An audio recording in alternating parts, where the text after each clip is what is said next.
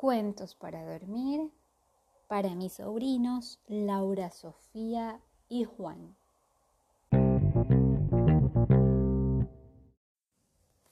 Hoy continuamos y finalizamos con la lectura del libro Los Cretinos del autor Roald Dahl.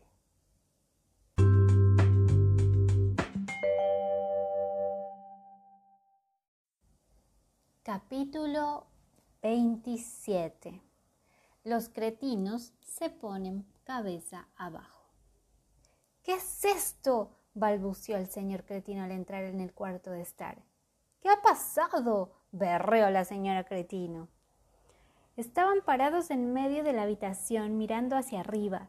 Todos los muebles, la gran mesa, las sillas, el sofá, las lámparas, las mesitas, la vitrina con botellas de cerveza, los adornos, la estufa, la alfombra, todo estaba pegado boca abajo en el techo.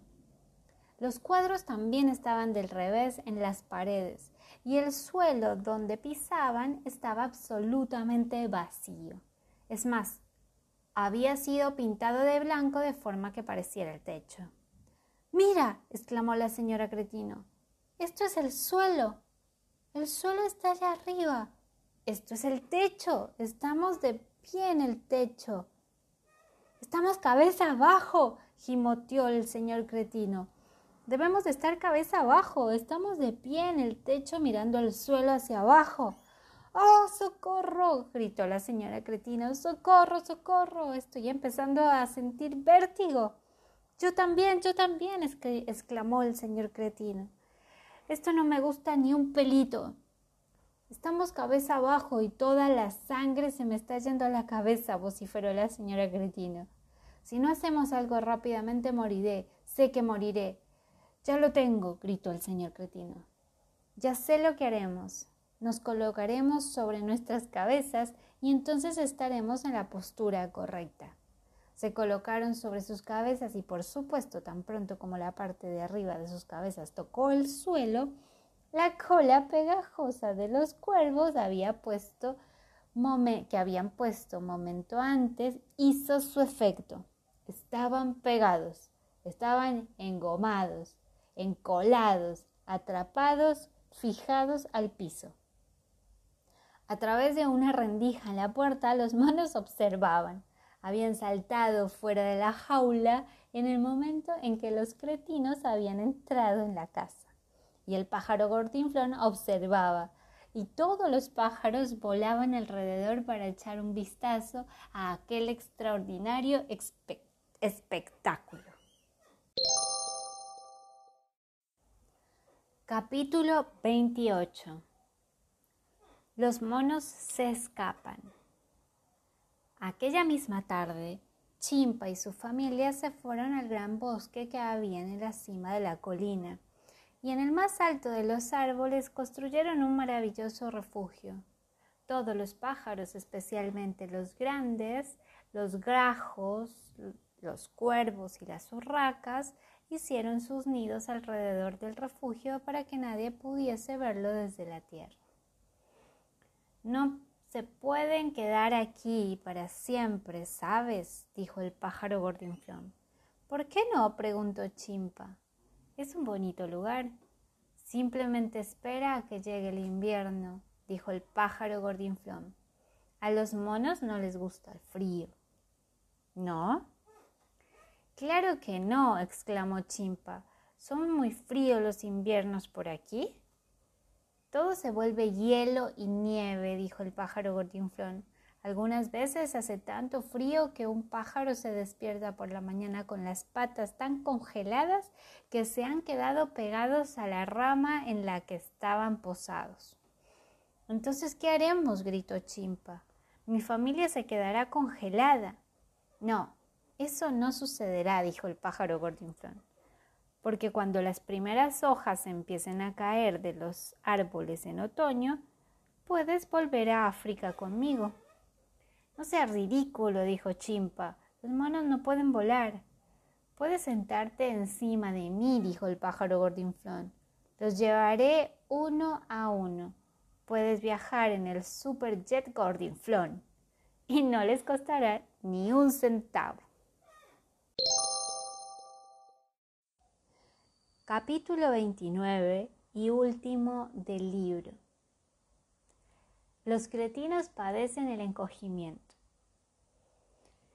Y allí abajo, en la horrible casa, el señor y la señora Cretino estaban todavía pegados de cabeza boca abajo al suelo del cuarto de estar.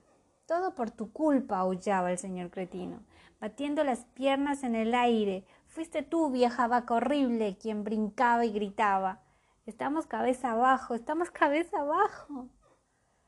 Y fuiste tú el que dijo que colocándonos sobre nuestras cabezas estaríamos en la posición correcta. Viejo burdo, viejo cerdo barbudo, vociferó la señora Cretino. Ahora nunca volveremos a ser libres, estamos pegados aquí para siempre. Tú puedes estar pegada aquí para siempre, dijo el, el señor Cretino, pero yo no, voy a liberarme.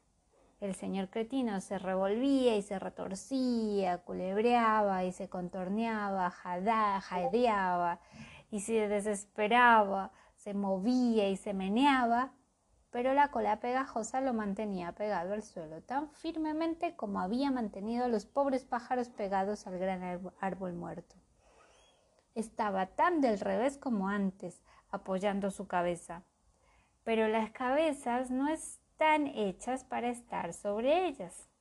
Si estás de cabeza durante un largo periodo de tiempo, pasa algo horrible. Y eso fue lo que le dio al señor cretino el mayor susto de todos. Con tanto peso descansando sobre su cabeza, ésta empezó a despachurrarse dentro del cuello. Estoy encogiéndome, gimió el señor cretino. Yo también, gritó la señora cretino. Ayúdame, sálvame, llama al médico, aullaba el señor cretino. He pillado el espantoso encogimiento. Y así era. También la señora Cretino había pillado el, el, espantoso encogimiento. Y esta vez no era una broma, era de verdad. Sus cabezas se encogieron dentro de sus cuellos, sus cuellos empezaron a encogerse dentro de sus cuerpos, sus cuerpos empezaron a encogerse dentro de sus piernas y sus piernas empezaron a encogerse dentro de sus pies. Y una semana más tarde, en una bonita tarde de verano, un hombre llamado Fernando llegó a leer el contador del gas. Como nadie contestó el timbre, Fernando miró dentro de la casa y allí vio en el suelo del cuarto de estar dos montones de ropas viejas dos pares de zapatos y un bastón. No había quedado nada más en el mundo del señor y la señora Cretino, y todo el mundo, incluido Fernando, exclamó ¡Hurra! ¡Uy! ¡Qué felicidad! Bueno, niños, eso es todo por hoy. Y es todo por este libro. Llegamos al final. Espero que les haya gustado, tanto como a mí, este libro de los cretinos del autor Roald Dahl, que espero que hayan disfrutado de las experiencias y las aventuras de estos dos seres tan repugnantes y horribles como el señor y la señora cretino, que aprendamos a que las emociones no emociones, los sentimientos y pensamientos negativos hacia el otro no está bueno y que podemos terminar encogidos como ellos. Em, bueno, para mañana voy a preparar otro libro, va a ser sorpresa porque yo tampoco sé cuál va a ser, para empezar a leer. Les mando un beso gigante, que lo hayan disfrutado y los quiero. 教。